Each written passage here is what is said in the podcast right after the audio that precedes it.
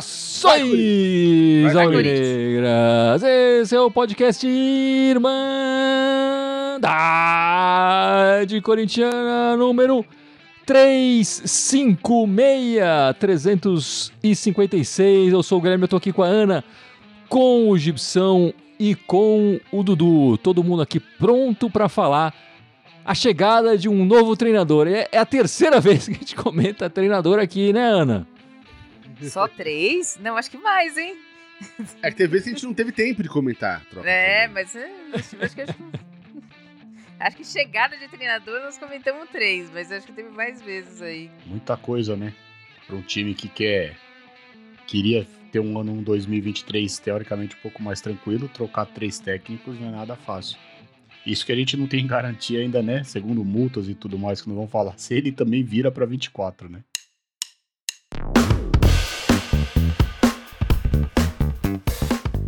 Bom, meus amigos, claro que o assunto principal é a troca do treinador, a saída do Lucha e especialmente a chegada do Mano, né? Mas também a gente tem que falar, claro, da partida decisiva da Sul-Americana essa semana, na terça-feira, né?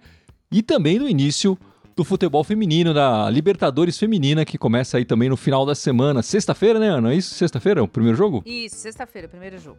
Primeiro jogo do Corinthians, né? A competição acho que começa é, antes, mas o primeiro jogo do Corinthians na sexta-feira. É, o primeiro jogo do campeão é na sexta, e depois o resto joga todos os dias. É isso aí, Ana, é isso aí, Ana. Mas enfim, comentando os resultados da semana, o Corinthians termina a semana é, sem vitórias, né? Um empate na Sul-Americana, um a um em casa. E depois a derrota fora de casa no clássico ali. O, o, primeiro jogo do Mano, que o Mano não estava no banco, estava lá o Sidney, Sidney Lobo, né? O auxiliar é, dele. Enfim, mano, tinha levado o terceiro cartão no último jogo dele lá no time do DVD. E já dava pra perceber, meus amigos, pela minha tom de voz, apesar de uma semana sem sem vitórias, o tom de voz mais alegre, mais contente, é porque justamente trocamos o treinador. Para mim já foi tarde demais. O Luxemburgo, como a gente comentou aqui, a terceira troca, né? O Corinthians começa o ano com o Lázaro, aí depois vem o, o, o condenado, o Luxemburgo, e agora o, o, o Mano, né? O quarto treinador, mas é a terceira troca esse ano, né? Lembrando que o, o Lázaro assumiu no, em novembro, teoricamente, né? Foi em novembro? Final de novembro, dezembro. 20 de novembro. Começou ali as principais decisões erradas no Duílio Bundão, que, claro, é responsável por essas trocas todas, enfim, e o ano que a gente está tendo que não está sendo nem, nem um pouco agradável dentro de campo. O Mano chega com contrato até o final de 2025, né? Enfim, e aí o Dudu já tinha comentado aqui na, na abertura, né? Tem, tem, aquela questão da multa, né? De rescisória e tal. É, como é que fica essa história, Dudu? Você lembra de cabeça ou não? É que assim, o, a multa dele começa a entrar em vigor só em 24. Então, se ele não atender as expectativas ou caso questões de eleições, o Corinthians pode mandar ele embora ainda em 23 sem pagar multa. E também tem a questão da multa rescisória depois desse período, né, Dudu? Que eu acho que é, em 2024, se ele é demitido no meio do ano, tem que o Corinthians tem que pagar até o final de 2024 de qualquer forma os salários dele, né? E em 2025 Exatamente. começa a ter aquela coisa de ser três meses de salário, enfim, já começa a ficar menor é, é, a multa. Enfim, a gente conversou aqui na, na Irmandade internamente e chegamos em alguns pontos positivos e negativos para a chegada do novo treinador. Eu vou começar falando dos pontos positivos e vou começar com você, Dudu. Qual é o ponto positivo que você viu na chegada do Mano Menezes? É, o Mano Menezes, os últimos trabalhos dele, ele sempre teve uma consolidação da defesa, né? Primeiro arrumar lá atrás para depois buscar o ataque ou o contra-ataque. Ele acaba sempre privilegiando, ele acaba tendo bons números em casa, né?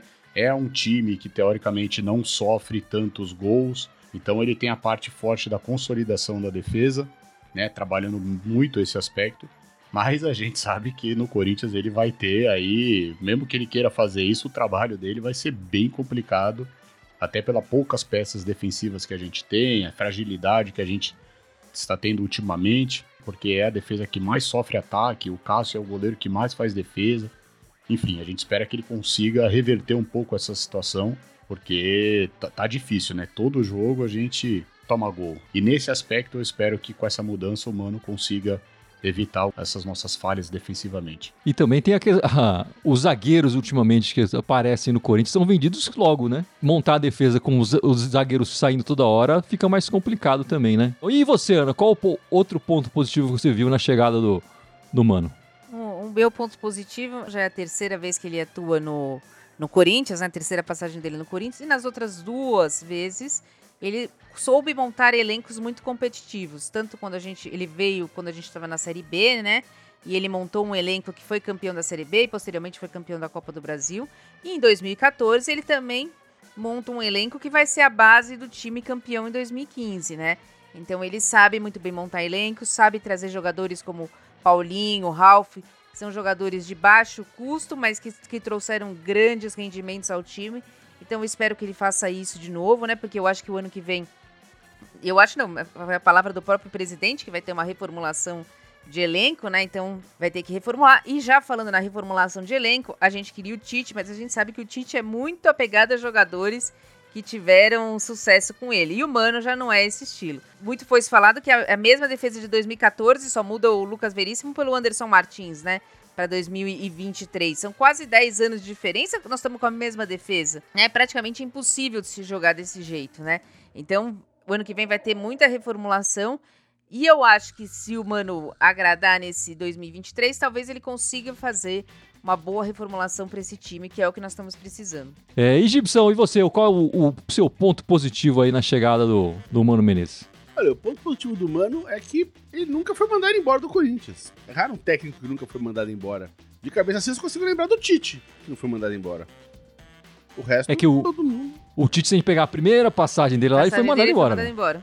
É. Não, na primeira ele pediu demissão. É, é que. Ele é, sair. Aí fica meio, né? O cara invade o, o vestiário e fala umas coisas já meio que, enfim. É, então, fiquei com a pessoa que minha lembrança dele ter pedido pra sair, enfim né? Mas enfim, o Mano nunca foi demitido do Corinthians. É, após a primeira passagem dele, que ele chegou ali logo na sequência, quando ele foi rebaixado no final de 2007 para a Série B, ele foi o cara que reformulou o elenco no ano seguinte, como a Ana já falou. Ele é um cara bom de reformulação de elenco. É, e acabou saindo em 2010 para ir dirigir a seleção brasileira. Acabou a Copa da África do Sul. Chamaram o Mano para a seleção. E na segunda passagem do Mano, enfim, ele, também, ele ficou um ano só, ficou no ano de 2014 reformula o time, mas aí teve eleição, que nem tá tendo agora. Enfim, mesma coisa. Né? Enfim, não queriam ele lá, então quando encerrou o contrato, encerrou o contrato, não renovaram, ele saiu. E voltou quem? O Tite, que tinha passado um ano de férias. Mas o Mano, curiosamente, nunca foi demitido, né? Então, um cara que. E você pega o aproveitamento dele histórico no, no, histórico do Corinthians, é um muito bom. 63% e pouquinho, sei lá. Um terço, vai. Dois terços do, de aproveitamento. É, se ele vai conseguir repetir isso nessa vez, ninguém sabe, enfim. Mas eu fico feliz de que ele esteja assumindo agora um, um, um tempinho, dá pro final da temporada.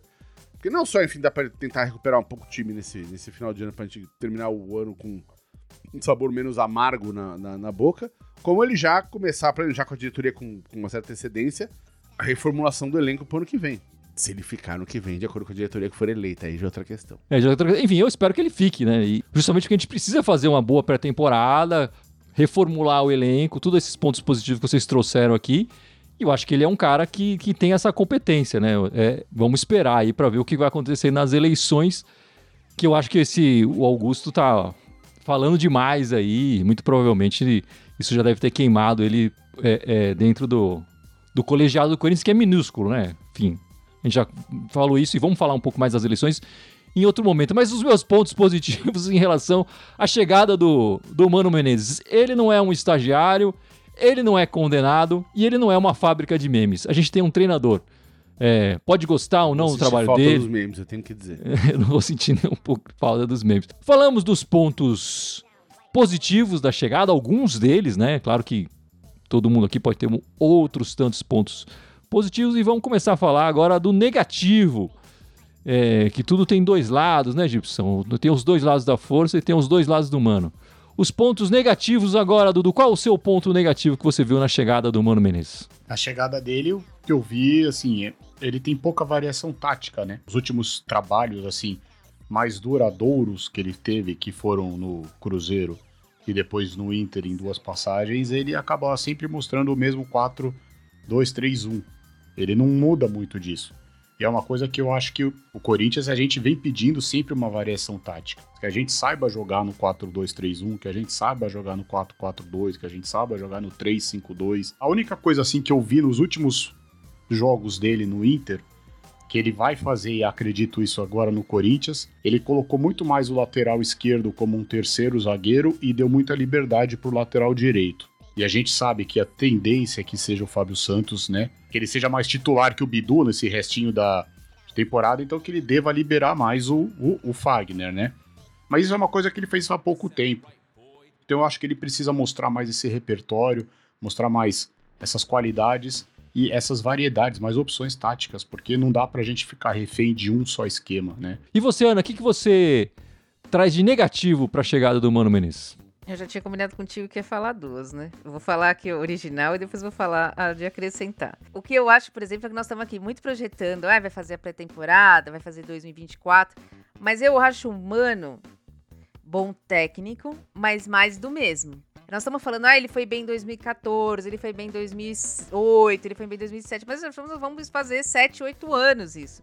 E o futebol é muito dinâmico, o futebol muda e eu não vejo ele, tanto ele quanto o Luxemburgo, e eu até praticamente não vejo o Tite sendo uma grande renovação, sendo alguém mais novo para montar um elenco e, e, trazer esse novo jeito de jogar futebol. Quando eu falo renovação, eu não falo invenção. Invenção foi Lázaro e Silvinho. Invenção não. É renovação. Por exemplo, trazer um técnico que foi o, o técnico do Independente Del Vale, ou o técnico do Estudiantes, que já foi do Colón que já teve bons trabalhos, mas que traz um, um novo ar pro Corinthians. Porque eu acho que o Corinthians é sempre o mais do mesmo, mais do mesmo. E eu não acho que o Mano vá trazer essa renovação. Espero que ele monte um bom time, que ele faça alguma coisa, mas essa renovação eu não vejo ele trazer. E o segundo ponto, como é que você pega um jogador que não joga há quatro meses direito, né? Porque já entrava nos 5, 10 minutos finais, e me coloca de titular no primeiro jogo? Um jogador esquecido né? Já começou a inventar, desculpa, para mim não dá. E aí, o que que dá? Tá não, errado. mas dê o nome do jogador, Ana. É o Cantídio, é o Cantídio. Ah, não tinha outra opção. Como não tinha? Tinha Rory, tinha Fausto Vera. O Cantídio tava lá esquecido. Jogou dois, três jogos porque não tinha outro, porque o Rony tava machucado. Mas jogava 10, 15 minutos. Aí você coloca ele de titular. Tá querendo mostrar o quê pra gente? Com um treino. Pra mim já inventou logo no primeiro jogo já perdeu pontos que tinha aqui. Eu gosto dele, mas se continuar inventando desse jeito. E já sabe que o Cantídio não joga de primeiro volante. É só assistir o jogo contra o Flamengo na Libertadores o ano passado e você sabe a catástrofe que é o Cantídio de primeiro volante. É, a Ana putaça aí com o Mano já. Começou com o pé esquerdo, o Mano Menezes, segundo a Ana. E você, Gibson, o que, que você vê aí de negativo na chegada do Mano Menezes? O negativo é que, assim, embora ele tenha passado a pela maior parte dos times grandes do Brasil, ele não tem tantos títulos assim de, de, de projeção, né? Ele tem cinco estaduais, um deles com, com a gente, né? Em 2009. Tem, tem três Copas do Brasil, uma com a gente, e só. Dende. Os dois brasileiros que ele tem é a Série B, que ele subiu com a gente e subiu com o Grêmio, acho que em 2005, se não me falar a memória. Então, os dois brasileiros que ele ganhou foi subindo times de volta para a Série A. Qual o último enfim, título dele? Você tem aí? O último que ele 2018, ganhou? 2018, a Copa do Brasil. 2017 e 2018, a Foi Copa a última, do Brasil. Né? Que ainda passaram a mão em nós, né? Mas enfim. Fica lembrando, Dudu. Fica lembrando. Enterrando cadáver essa altura do campeonato. Né? Então, assim, o cara não tem nenhum brasileiro, não tem nenhuma Libertadores, enfim. Então não é o cara também tão vitorioso assim. A impressão que me dá é que ele sempre sai do time antes do time vingar. O time vinga depois, vinga na sequência. Se for assim, em 2025 a gente tá feito. Não, é só que ele foi campeão mineiro em 2019. Não é muita coisa, mas alguma coisa. Enfim, o meu ponto, ponto negativo é que ele não é o Tite, né? A gente ficou aqueles dias, aquele dia ali, 24 horas daquela expectativa que entre mandar embora o, o Luxo e chegar o Mano, teve aquela, ah, estão negociando, pode ser que venha, pode ser que... E aí fica esse, essa história dele não ser o Tite, né? Mas ele também não é, como eu falei antes, o estagiário condenado e nem a fábrica de, de memes, então para mim já tá bom demais. O Mano ele já tá no top 10 do, dos treinadores que mais comandaram o Corinthians, né? O primeiro disparado lá é o Oswaldo Brandão com 435 jogos. Em segundo lugar tá o Tite com 378 jogos. E o Mano Menezes está em terceiro lugar com 248 jogos. Fazendo a conta aqui, ele dificilmente chega no Tite em 2024. É, se ele chegar também ao final de 2024, né? Mas se ele realmente cumprir o contrato até o final de 2025, aí ele deve passar o Tite. É, e só para completar o top 10 aqui, em quarto lugar tem o Al Al Almilcar Barbui, em quinto lugar é o Rato, em sexto é o Nelsinho Batista, em sétimo tá o Carilão, em oitavo Armando Del Débio, em nono tá o Luxemburgo, agora já corrigido com a passagem dele atual, né? E em décimo lugar o Jorge Vieira, né? Em resumo, Ana, agora que a gente falou dos pontos positivos, pontos negativos, tá feliz com o Mano? Eu tava até, até ontem, às 5 e meia da tarde. Agora já não sei. Agora, sabe quando você tá meio. Não sabe o que esperar? Tô assim agora. Mas um não, jogo só, Ana, não um jogo só. Não, mas você não pode. É um jogo só. Você pode podia perder. Você pode perder. Mas você não faz uma cagada no começo dessa, né? Tipo, desculpa. E você, Gibson, tá feliz com o Mano? Olha, é, com exceção do, do lance do.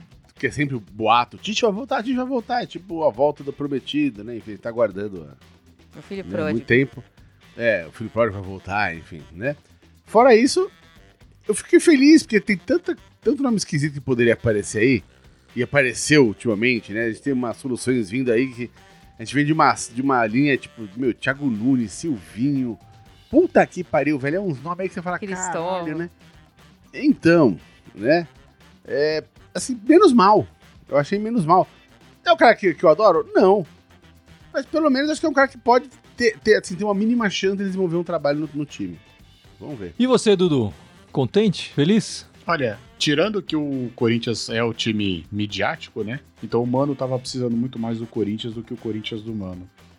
Mas eu não gostei, não. Espero que ele faça um bom trabalho, tudo, né? Mas enfim, não, não gostei. Preferi arriscar numa, num desses aí que a Ana falou, né? Do, do, do Estudiantes, do, do Del Valle, até do News Old Boys, algo assim, porque o Corinthians precisa de uma mudança. Espero que eu erre, mas a tendência não é acrescentar nada muito novo. Eu acho que eu tô muito com que nem o Gibson, né? A gente tava vendo um- escolhas terríveis ultimamente.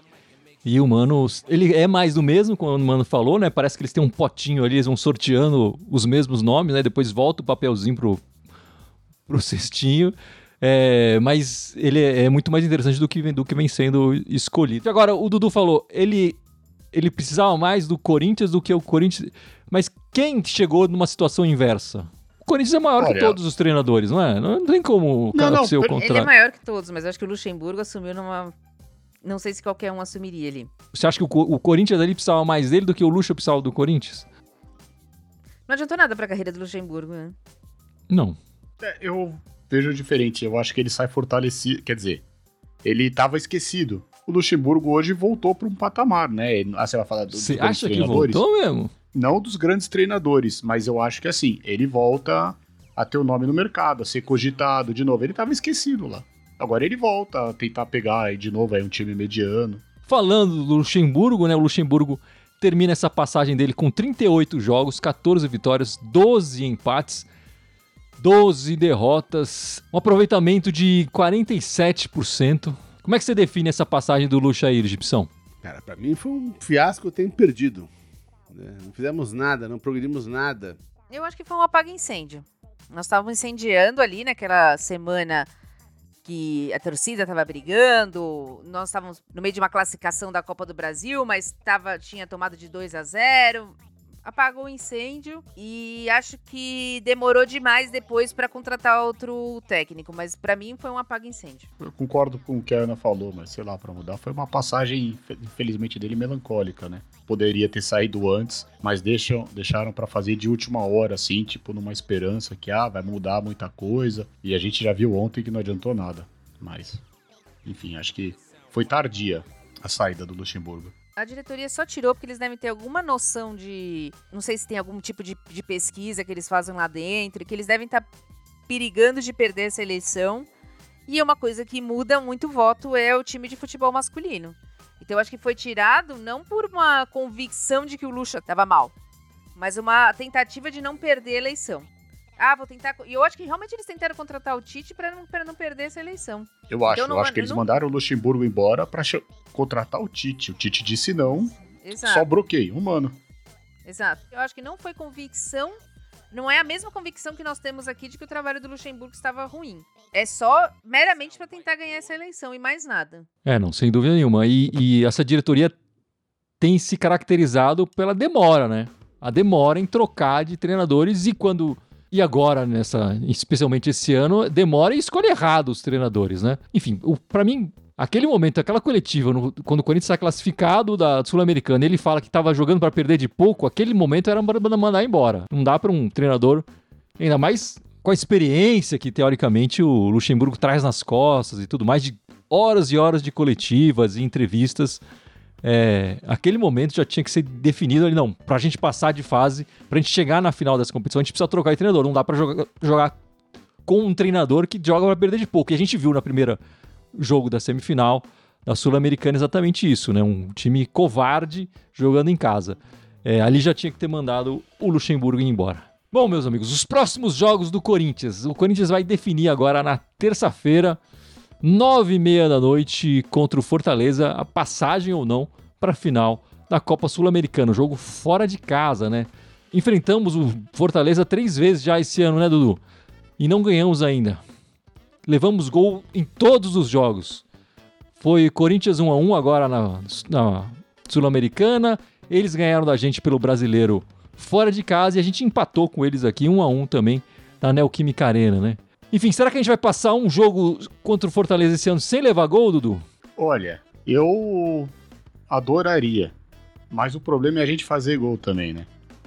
Principalmente fora de casa. Então, a gente só não pode falar que vamos lá passear, tomar um calor, uma água de coco Fortaleza, porque é futebol. Porque se fosse vôlei, basquete, Fórmula 1, qualquer outra coisa, Fortaleza estaria classificado já para a final. Como é futebol, vamos ver, né? Se eles estiverem numa noite não tão inspiradas, mas principalmente se o Cássio tiver numa noite inspirada, um 0 a 0 e quem sabe nos pênaltis ele vai pegar um e a gente pode ir para a final. É a única solução que eu vejo, porque vai ser muito difícil o Corinthians não levar gol, mas vai ser também mais difícil ainda o Corinthians fazer gol lá, né? A gente já teve jogos recentes que jogou 70 minutos com a mais, fez um gol só e sofreu. Ontem a gente deu um chute no gol, num raros 15 segundos, 20 segundos bons de futebol, fizemos um gol com o Romero. Então não sei muito o que esperar de, de terça-feira, a não ser um empate e que a gente vá para os pênaltis, né? Espero errar de novo o meu palpite aqui, mas enfim, eu não vejo outra saída a não ser essa para a gente passar para a final. E Gibson, se eu falei aqui que o Fortaleza sempre marcou gols, o Corinthians também sempre marcou em todas as disputas, né? não teve nenhum zero no placar nos três jogos contra o Fortaleza esse ano. É isso que você está esperando? Um ataque promissor aí? É promissor, você já está exagerando um pouco, mas eu acho que vai ser um jogo que vai sair gol, sim, né? Até eu acertei o placar do último jogo, eu falei que ia ser um a um. Né? É verdade eu ainda acredito que sempre que muda o treinador tem essa mudança de chave no time. E eu acho que a gente vai entrar, enfim, não vai entrar com, também com tantos desfalques que a gente teve no, no jogo de ontem. É, eu acho que a gente vai tentar beliscar uma vitória nesse jogo, né? Então eu vou ser otimista dessa vez e eu vou apostar num 2x1 um pra gente. Que beleza, hein, Gibson? Que beleza. E você, Ana? Você acha que o Mano já vai conseguir trazer alguma coisa diferente para esse, pra esse time nessa partida? Acho que sim, acho que um posicionamento melhor em campo, né? Um time mais organizado, assim, defensivamente. Só uma mudança de posicionamento, eu acho que ele consegue sim trazer um pouco melhor, dependendo das escolhas que ele fizer, obviamente. Ele já traz uma dupla de volantes, a gente estava jogando com o Luxemburgo só com o Moscardo. Ele faz uma dupla de volantes ali na frente da área, já no jogo contra o, o time da Vila Sônia. O problema é que o volante que ele escolheu divaneia, vai para lateral, vai beber água, amarrar chuteira, faz qualquer coisa menos marcar na frente da área, né? Deve estar tá pensando na amante, coitado. Então, se ele escolher bem os dois volantes, tudo, já vai trazer um posicionamento melhor. Mas mesmo assim, eu concordo com tudo que o Dudu falou. Se fosse qualquer outro esporte, era o Fortaleza na final. A gente só tem esperança porque é futebol, porque é um time muito mais organizado do que o nosso mas eles têm um desfalque também. O Marinho não vai jogar na terça. Mas acho que ele, o Mano vai tentar alguma coisa assim na terça. Se vai dar certo ou não, só semana que vem comentaremos aqui. Não, e ninguém comentou uma coisa importante. Romero voltou, porra. Vai meter gol e vai tirar selfie com a galera no campo lá. O Gibson tá otimista mesmo. O, o Gibson, Gibson tá, tá... O Jameson, daqui a pouco ele vem com a camiseta aqui, mano Não, do mano. eu, eu- eu não tô tímido, tô só dando, dando brincadeira. Enfim, eu acho que se o, se o Mano conseguir mudar uma chavinha no Corinthians, a gente pode desclassificar sim, né? Essa chavinha é conseguir manter, segurar um resultado, né? O Corinthians não consegue segurar um resultado. Mas na, na partida desse sábado a gente conseguiu sair na frente, fora de casa, com três minutos e tal, e não consegue se fechar. Quer dizer, no, no primeiro tempo, mas já tava perdendo. É um absurdo. Esse time não consegue segurar por muito tempo um resultado. Vou voltar àquele meu mantra, né? Que o Corinthians, se o Corinthians não levar gol, a gente pode sair classificado. E se fizer gol, que seja no final do jogo. 40 e- do segundo tempo a gente faz o gol, porque aí a gente só tem que segurar 5 minutos ali e tal. É mais provável a gente sair classificado assim. Se fizer logo no começo, a gente vai levar um e vai e possivelmente com a torcida deles inflamada, jogando fora de casa, a gente vai levar outro. Não adianta nem comemorar se a gente fizer nos primeiros 10, 15 minutos falar, ah, não, é muito cedo Ah, ainda, velho, deixa velho. Mas enfim, vamos ver como é que vai ser essa decisão aí em Fortaleza, jogo fora de casa, nove e meia da noite na terça-feira da Sul-Americana. É, então, enfim, no sábado é, tá aí pro Mano Menezes tranquilidade, né? Esses primeiros jogos. A gente vai enfrentar os Urubus Cariocas, pelo menos é em casa esse jogo, né? Na Neoquímica Arena, sábado, nove da noite. Como é que você tá vendo esse jogo, Ana? Olha, eu assisti o, o jogo do, do, do Flamengo ontem, porque eu tava tarde em casa sem fazer nada. Foi um jogo horroroso também. Então, se o Corinthians vier com toda a vontade que tá jogando e o Flamengo vier com toda a vontade que tá jogando, vai ser o quê? 0 a 0 É isso que a gente espera do jogo. Mas você tá esperando que pelo menos o Mano consiga dar uma injeção de ânimo ali neles. Eu não sei se ele é farmacêutico, né? Pra dar injeção de ânimo nele. Não sei, não sei, entendeu? Eu, eu, eu já não sei mais nada, eu já não sei o que te dizer, porque é troca técnico, troca isso, troca aquilo, troca aquilo outro. Entra molecada, sai molecada, troca, troca o zagueiro, e não, não, não melhora nunca. Troca de lateral esquerdo e parece que nós estamos sempre com o mesmo, é sempre um buraco ali. Então não sei, não sei. Vamos esperar. Não- eu estou prevendo um 0x0. É, eu acho que vai ser outro encrenco. O time, é, é, como a gente sabe, tá, tá, tá fraco, tá sem padrão de jogo, tá tímido, ele, ele recua toda hora. É, e quando consegue ter alguma posse de bola, começa a dar aquele espaço para trás, em vez de atacar, ou seja, a gente sabe que é dureza, mesmo jogando em casa. Como eu disse, eu espero que o Mano dê, um, dê aquela injeçãozinha de ânimo no time, enfim, uma mínima organizada, enfim. É, aquele brinco fez o efeito placebo do técnico novo. Nada de mudança efetiva, mas o efeito placebo. Mas vai ser um jogo duro, viu? Acho que no máximo aí vai ser outro empatinho aí. Olha, mas vai depender muito do jogo de terça. Eu acho que sábado ainda vai estar meio que relacionado ao que vai acontecer na terça-feira. Eu acho que o Corinthians conseguindo uma classificação vai jogar muito mais solto contra, o- contra os Urubus, né? E ainda tem o fator casa. Acho que a torcida vai estar apoiando tudo. Acredito que a gente consiga um bom resultado. Não é nossa típica de 1 a 0 já vai estar bom demais. Mas o Corinthians, até pelos resultados que estão acontecendo no Campeonato Brasileiro, não pode mais se dar o luxo de perder pontos em casa. Então o Corinthians precisa ganhar sábado. Não importa o placar aí, estamos precisando também. E começa, Ana, é, essa semana a Libertadores Feminina, é isso?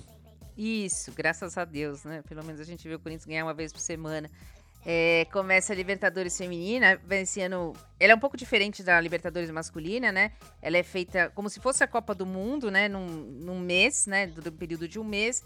E ela é num lugar fixo, né? Nesse ano foi, vai ser na Colômbia. E a gente estreia no dia 6, então é sexta-feira, sete e meia da noite, horário de Brasília contra o Colo-Colo. O grupo do Corinthians é Colo-Colo, Always Red e De- Deportivo Limenho. Liber... Libertar, Limenho. Limenho, é, sei lá.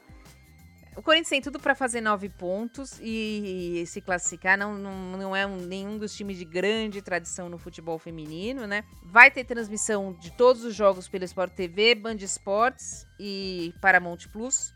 E se você não tem nenhum dos três, a Pluto TV vai passar de graça na, na internet. Não tem desculpa para não ver a Libertadores Feminina. Todo mundo apoiando aí o Corinthians. Eu acho que o Corinthians tem grande chance. Os grandes rivais são os brasileiros, né? E os colombianos por estarem jogando em casa e também por terem times melhores, assim. Então não acho que nesses primeiros jogos o Corinthians vai ter alguma dificuldade aí. E Dudu, você tentou pesquisar um pouco da- dos adversários e foi difícil, né? O futebol feminino ainda é bem complicado de ter essas informações. Acho que vale um alerta aí para a Comebol, tudo que possa divulgar mais informações, né? Também valorizar ainda mais a- essa competição. E é uma pena a gente não conseguir trazer aqui informações do, das nossas adversárias para os torcedores corintianos. É uma pena que a gente não consiga achar muito sobre isso, né?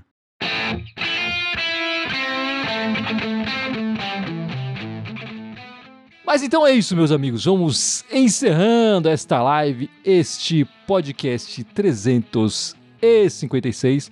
Mas não sei antes, o meu amigo Gibson lembrar as nossas redes sociais. Estamos ao vivo aqui no Facebook, no Twitter e no Twitch. Mas temos também o Instagram, o Facebook, o SoundCloud, iTunes, Deezer, Spotify, Telegram e TikTok. Todos eles em mandar continha com TH. Só no Twitter quer mandar timão. É isso então, Dudu. Que- Semana que vem, de volta. Sete da noite. Mas que É, dia? vamos falar Sete do- da noite, Domingo. qualquer Do dia. domingo, do domingo, dia, dia 8, né? Espero que a gente traga bons resultados aí na terça e no sábado, né? Aliás, quem sabe, né, três resultados positivos, olha só, né? Já que o futebol feminino é quase que certeza. Imagina falar de três vitórias do Corinthians num domingo. Vai Acho que que- faz tempo isso, viu? Vai, né? Vai Não precisa nem né? ser três vitórias, pode ser uma classificação nos pênaltis, né, Dudu? Estamos aceitando. Pode, pode. Cássio pegando dois de novo, né? É isso aí, meus amigos. Vamos encerrando, então. Muito boa sorte pro Mano. Muito obrigado pela participação de todos vocês. Semana que vem estaremos de volta. Vai, Corinthians! Vai, Corinthians. Vai, Corinthians. Boa sorte pro Mano, que ele vai precisar, né? Ô, Thank